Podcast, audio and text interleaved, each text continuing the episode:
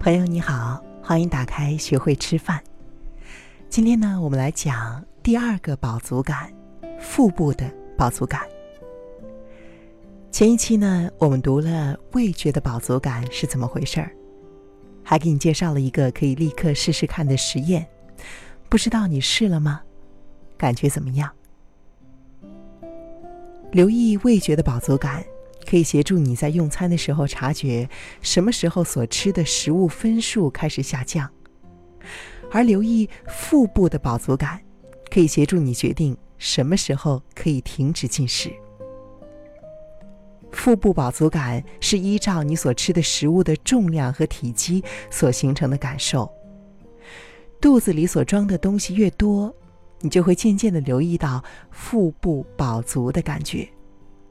这是因为肚子被撑大，刺激了周遭的神经而导致的。它不是饥饿感的反向，因为它有着完全不同的生理过程。不同的食物带来的满足感也不同。有一些食物饮料在几分钟之内就能够很快的让你感到饱足，但是却维持不了多久。比较重的。高纤维的湿润的食物，例如豆类、水果、沙拉，很快会让你饱足，而且维持较久。这之中有很多的变异。同样的，我们也可以给腹部的饱足感打分，一分是空空的感觉，十分是前所未有的饱足。大多呢是指节庆聚餐或者是暴饮暴食之后的状态。很多学员惊讶的发现，自己在正念进食的时候，很轻易的就可以留意到这些感觉。然而，体重较重或者是暴食症者，下一堂课可能表示自己还是要吃到十三分或者是十五分才停止。有些人会发现饱足感和饥饿感是很不同的。你可以有点饱，但是还是有点想吃东西。无论如何，大家都会开始探索足够的感觉。如同口味味觉的经验一样，我们对于合适饱足的了解，也是被记忆和过去的经验所影响。大部分人都缺乏这方面的认知。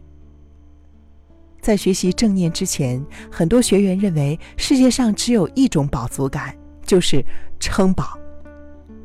这是因为他们小时候就被教育吃的越多越好。也许他们来自偶尔食物不足的家庭，所以有很深的食物不安全感。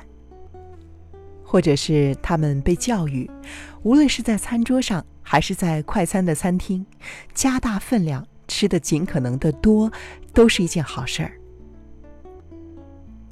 正念帮助读者了解到自己可以享受不同程度的饱足感，帮读者找到舒适的饱足感，帮读者学会依照用餐之后的计划调整饱足感的目标。举个例子来说，也许他们打算在一个小时之后运动，但是呢，现在就感到饥饿。此时，他们可以选择只是一个能量棒，而不是完整的一餐。这样子呢，可以减少饥饿感，却不会感到过饱。你可以把节庆、庆祝特别的节日设为自己的过饱日。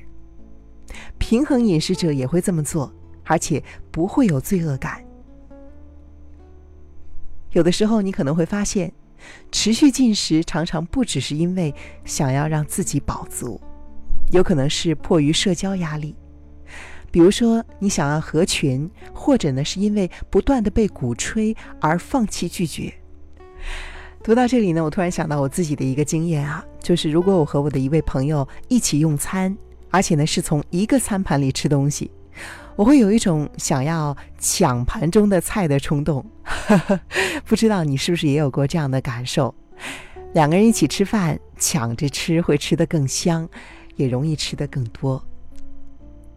你也可能会开始察觉，自己利用食物以及进食来解决无聊或是其他情绪，很有可能是为了表现内心的叛逆。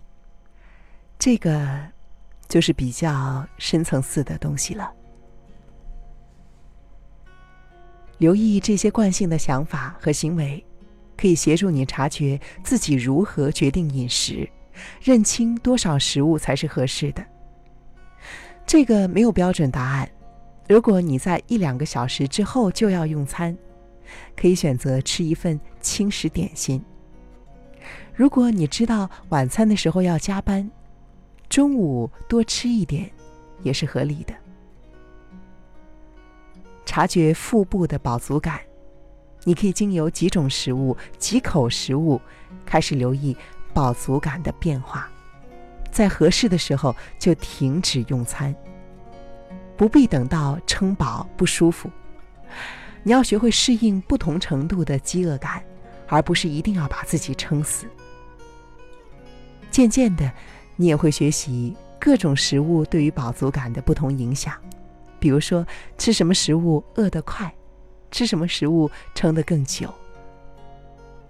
这些信息可以帮助你在吃什么、什么时候吃、什么时候停止这些问题上，做出明智的决定。好了，这样呢，我们就介绍完了腹部的饱足感。在最后，也有一个立刻试试看的实验，听好了。为了了解自己如何快速的察觉到腹部的饱足感，你可以趁进食的时候留意感觉的变化。什么时候开始察觉饱足感增加？什么时候哪一口转变成了不舒服的感觉？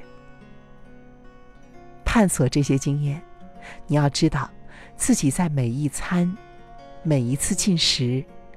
都可以自由选择饱足的程度。今天就为你读到这里，我是楚笑，祝你成功。